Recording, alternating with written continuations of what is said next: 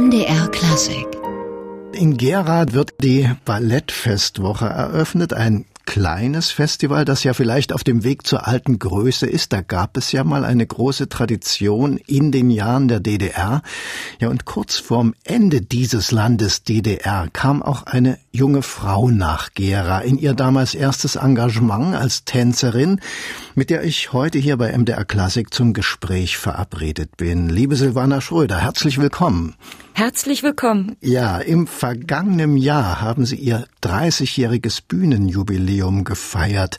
Eine Zeit, die Sie beileibe nicht nur in Gera verbracht haben. Sie sind viel herumgekommen in der Welt des Tanzes, aber eben immer wieder auch zurück nach Gera.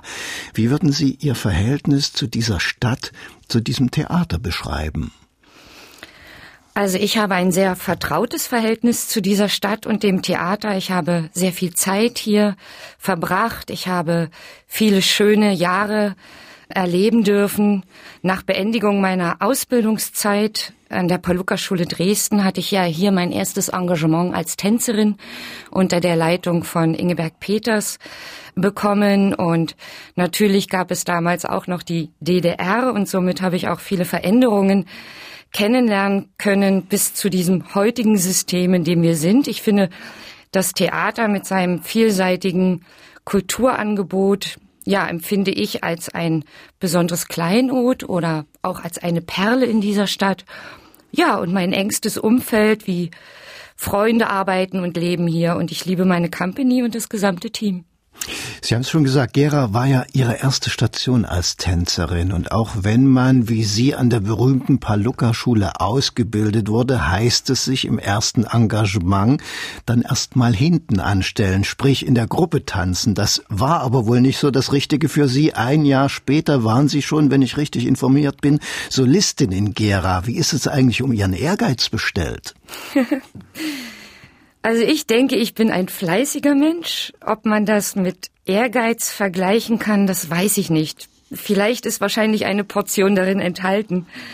Auf jeden Fall habe ich Spaß an meiner künstlerischen Arbeit und ich wollte sie einfach immer nur gut machen. Und wenn das Publikum unsere Arbeit dann auch noch anerkennt und natürlich auch mit Beifall belohnt, spornt einen das umso mehr an. Gibt's da vielleicht auch sowas wie ein innerfamiliäres Ranking mit Ihrem Bruder Mario, dem Leipziger Ballettchef?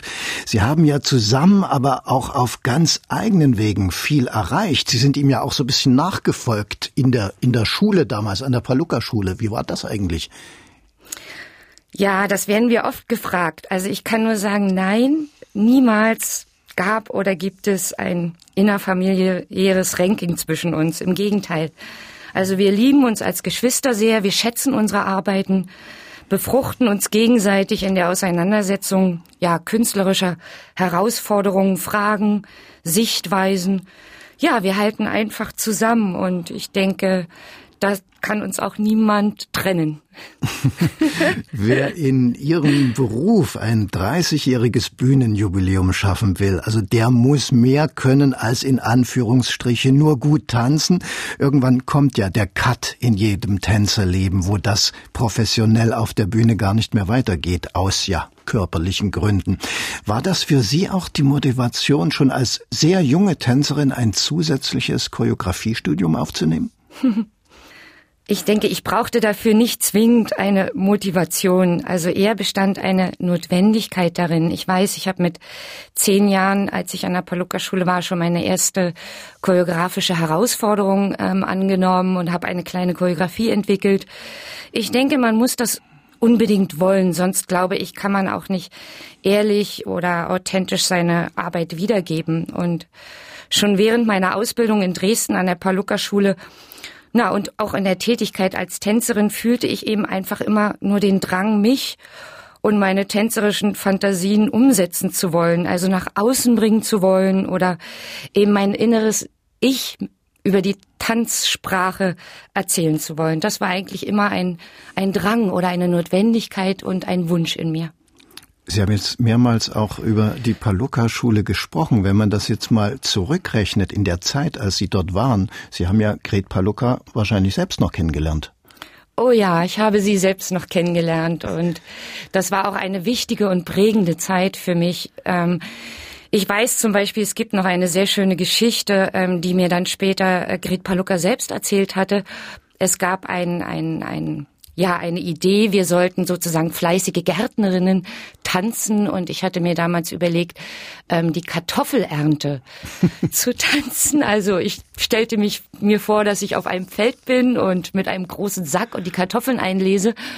Und ähm, ja, damals spielte ja immer noch live ein Pianist mit und irgendwann war der Pianist zu Ende. Palucca hat die Schüler alle gebeten, ähm, nach vorn zu kommen, aber ich habe immer weiter getanzt, auch ohne Musik. Bis mich Palucca, Gret Palucca dann irgendwann unterbrach und mir dann sagte, Silvana, warum tanzt du weiter? Denn das ist schon längst zu Ende. Ich habe schon, die Musik ist beendet. Und dann sagte ich wohl zu ihr, ähm, ja, aber die Kartoffelernte dauert doch mindestens eine Stunde.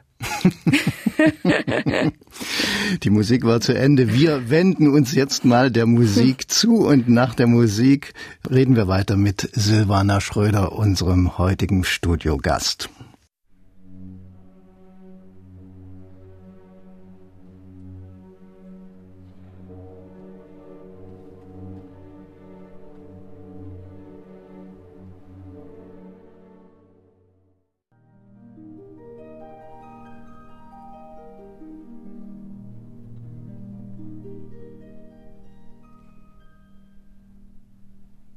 Ja, wir sind heute hier bei MDR Klassik ganz tänzerisch unterwegs. Was Wunder bei unserem Gast Silvana Schröder, Tänzerin, Choreografin und seit einigen Jahren nun auch schon Direktorin eines Staatsballetts, allerdings eines sehr kleinen, ich glaube hm. dem kleinsten, das es hierzulande überhaupt gibt, dem Thüringer Staatsballett. Von wie vielen Tänzerinnen und Tänzern reden wir da eigentlich?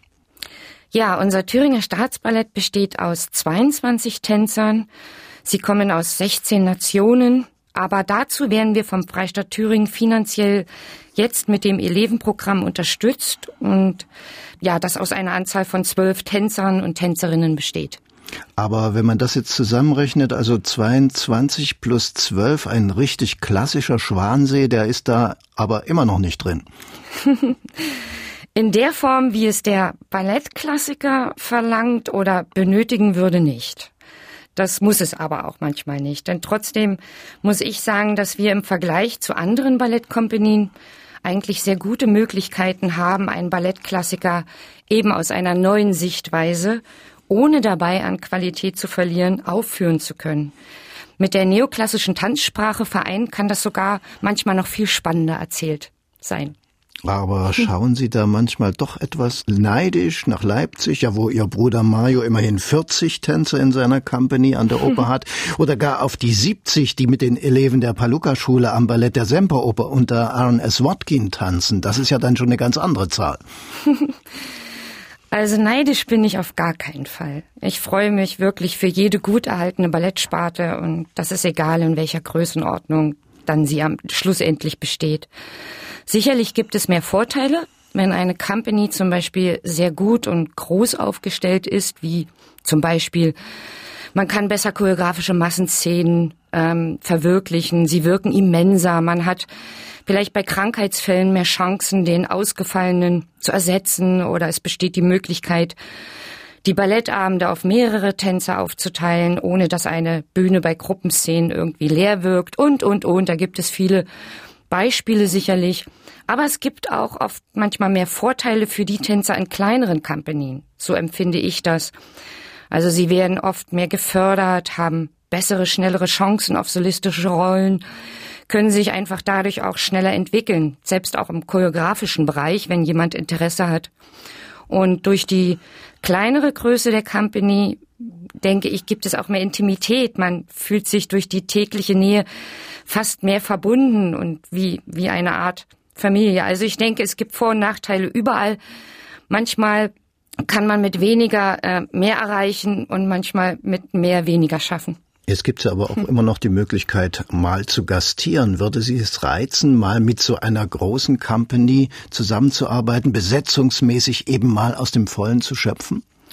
Das kann ich definitiv mit Ja beantworten. Ich glaube, das ist für jeden Choreografen ein großer Reiz.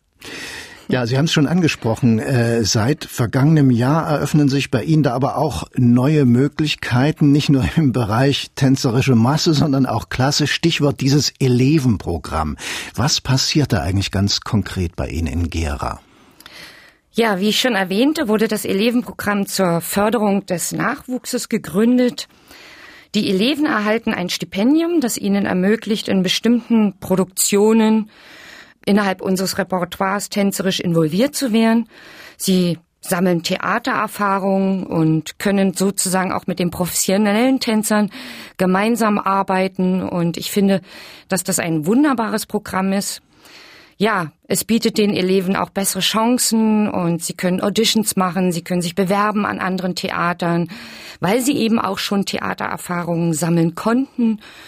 Wir bieten ihnen zum Beispiel auch zur besseren Integration einen wöchentlichen Deutschkurs an und und die Eleven bereichern uns auch irgendwie in der Company und ergänzen unsere Company einfach. Sie sind sehr erfrischend und es ist immer wieder schön, so viele Tänzer wieder im Ballettsaal zu sehen. Denn zu meiner Zeit weiß ich, als ich angefangen habe als Tänzerin, damals hieß es noch Bühne Stadt Gera, waren wir 38 Tänzer und derzeit stehen 34 Tänzer im Ballettsaal. Das ist etwas Wunderbares. Da kommen Erinnerungen auf. Das sind aber, wenn wir von Eleven sprechen, natürlich Tänzer, die schon eine Ausbildung an einer Ballettschule, wo auch immer in dieser Welt hinter sich haben.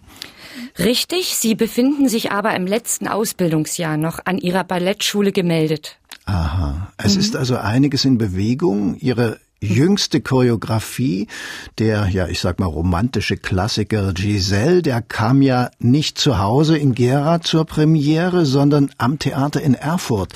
So langsam erfüllt sich der Name Thüringer Staatsballett also mit seiner wirklichen Bedeutung. Werden Sie dadurch vielleicht sogar zu einer Gefahr für die anderen kleineren Companies im Bundesland? Kulturpolitiker kommen da ja manchmal auf die komischsten Ideen. Hm. Ich hoffe das nicht. Also das würde mich wirklich sehr traurig machen, wenn wir zu einer Gefahr für die anderen Companien werden würden. Ich habe aber auch nicht den Eindruck von unseren Kulturpolitikern, dass sie darin interessiert wären, die anderen Companien in Thüringen nicht weiter stärken zu wollen. Also eher habe ich das Gegenteil als Gefühl in mir. Der Freistaat Thüringen und natürlich derzeit auch die Kulturpolitiker denke ich, sind eher daran interessiert, die Spartenballett in Thüringen zu unterstützen und weiterhin zu fördern. Mit Ballett, das ist ja so meine Beobachtung am Theater. Ich bin ja als Kritiker, also sowohl im Ballett als auch im Schauspiel unterwegs. Mhm. Das Ballett ist ja für die Theater eigentlich immer so publikumsmäßig die sichere Bank. Also hm. da kommen die Leute ja, da strömen sie, was im Schauspiel nicht so ist. Hm.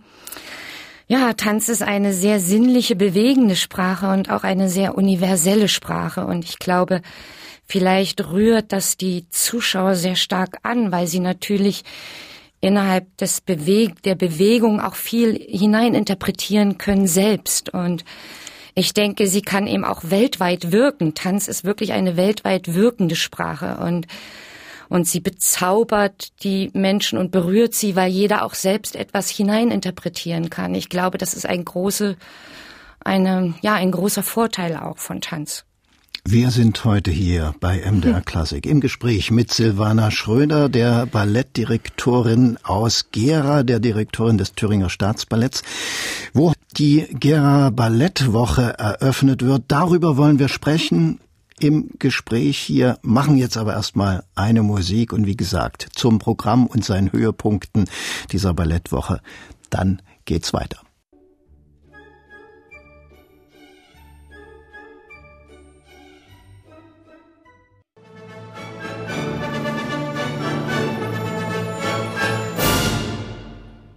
Sie hören MDR Klassik und wir sind heute im Gespräch mit Silvana Schröder, der Ballettdirektorin des Thüringer Staatsballetts in Gera, wo die Thüringer Ballettwoche eröffnet wird mit der Gera-Premiere der Giselle, einem der großen romantischen Liebesgeschichten der Balletthistorie, die bei Ihnen, liebe Frau Schröder, aber nun sagen wir mal nicht ganz so romantisch daherkommt. Was war Ihr Zugriff auf den Stoff? Was hat Sie überhaupt an dieser alten Geschichte gereizt? Ja, also erst einmal finde ich, ist das auch ein Ballettklassiker, dessen inhaltlicher Stoff wirklich zeitlos ist. Also wenn man ihn natürlich auch mal wirklich hinterfragt. Also man kann diese Geschichte wirklich sehr gut in die heutige Zeit interpretieren. Es bietet sehr viel Raum zu den unterschiedlichsten Interpretationen. Ja, wie war der Zugang? Meine erste Frage an diese Geschichte war eigentlich, warum wirft sich ein Mädchen am Ende des ersten Aktes im Ballett-Urklassiker sofort nach einer vorgetäuschten angeblichen Liebe von Seiten Albrechts ja, in das Schwert von Albrecht und unternimmt somit einen Suizid am Ende des ersten Aktes. Die zweite Frage, die sich mir stellte, war, warum rächt sich eigentlich Giselle im zweiten Akt an Hilarion? Das ist ein Wildhüter im Urballettklassiker, der sie eigentlich wirklich sehr geliebt hat und ihr nie wehgetan hatte, indem sie sich an ihn rächt und ihn schlussendlich zu Tode tanzen lässt. Durch die Willis im zweiten Akt und durch die Myrta. Und die dritte Frage war, und warum verzeiht sie dann schlussendlich eigentlich am Ende des zweiten Aktes dem Albrecht, der sie im ersten Akt ja wirklich sehr enttäuscht hat? Ja, in meiner Sichtweise geht es auch um Liebe, Rache und Enttäuschung. Es geht um ein junges, entrücktes Mädchen, das in einem Raum sozusagen ihre Träume lebt und das zwischen der Realität und ihren Psychosen nicht mehr richtig unterscheiden kann. Also der Tanz und die Liebe zu Albrecht, das ist in meiner Sichtweise ein guter Freund von Giselle, ist ihre große Leidenschaft. Da gibt es noch die Myrta. Myrta habe ich als die tote Mutter darstellen lassen, die nur aber in Giselles Kopf existiert und die ihr immer wieder die Freude am Leben, die Freude am Tanzen und die Liebe zu Albrecht ihr rauben will. Und Hilarion, ihn habe ich als den Bruder von Giselle darstellen lassen in meiner Version, der im Prinzip derjenige ist, der wirklich zu ihr hält, sie immer besucht in diesem Raum, den sie aber nicht gerne ranlässt. Sie lässt nur gerne Albrecht zu sich ran oder an sich ran und der ihr einfach nur klar machen will, dass die Liebe zu Albrecht keinen Sinn machen wird, weil Albrecht keine Gefühle zu ihr hat. Ja, und dann ist es, sie Giselle ist so in ihrer eigenen Welt gefangen, sie klammert sich aber immer mehr an Albrecht, sie wird regelrecht besitzergreifend und aber Albrecht kann ihre Liebe eben so nicht erwidern und in ihrer Wahrnehmung interpretiert sie mehr Liebe hinein, als diese von ihm ausgeht. Und solche Beziehungen, denke ich, führen fast immer zu einem tragischen Ende, weil diese Menschen zu Taten fähig sind, die über eine gesunde Liebe hinausgehen können. Klingt sehr spannend, klingt sehr anders, als was man sich vielleicht erwartet hat von diesem Ballett die Gera Premiere. Haben Sie in Ihrer aktiven Tänzerinnenzeit eigentlich mal die Giselle getanzt? Also die Rolle der Giselle? Nein, die Rolle der Giselle habe ich nie getanzt. Also ich denke auch, dass diese Rolle jedenfalls in der Fassung des Urballettklassikers mir nicht so richtig gestanden hätte. Da muss man woanders studieren als in der Paluca-Schule, oder wie? Nein, das auch nicht, aber ich glaube, ich wäre keine gute Giselle gewesen. Aber ich war mal eine der vielen Willis im zweiten Akt. Also ich stand in der Gruppe. Und ganz ehrlich gesagt, das habe ich nicht gern getanzt und das machte mir nicht so viel Freude, auch wenn ich natürlich trotzdem von allen meinen tänzerischen Einsätzen lernte. Tja, das ist das Tänzerschicksal. Man wird besetzt. Die, die Giselle aus ihrer choreografischen Hand ist also der Auftakt zur Ballettfestwoche. Es gibt dann noch eine zweite Premiere aus ihrem Haus. Da kommen wieder die Eleven ins Spiel. Auf welche Weise? Ja, ich freue mich sehr eigentlich auf die kommende Premiere Festhalten in der Choreografie von einem meiner Tänzer im Thüringer Staatsballett.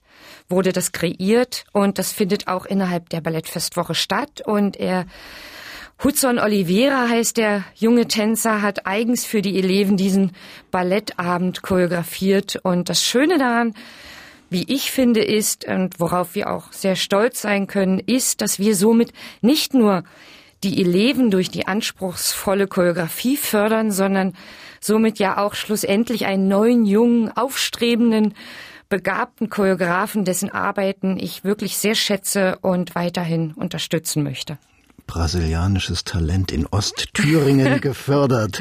Neben zwei Produktionen, die man in Gera schon sehen konnte, ihrem eigenen Abend eine infernalische Reise und letzte Lieder ist das Anita Berber, Göttin der Nacht, eine, ich sag mal, tänzerische Otto Dix Spurensuche auch der Gebrüder Bubenicek aus, na sagen wir mal so von der Achse Prag, Dresden, Hamburg.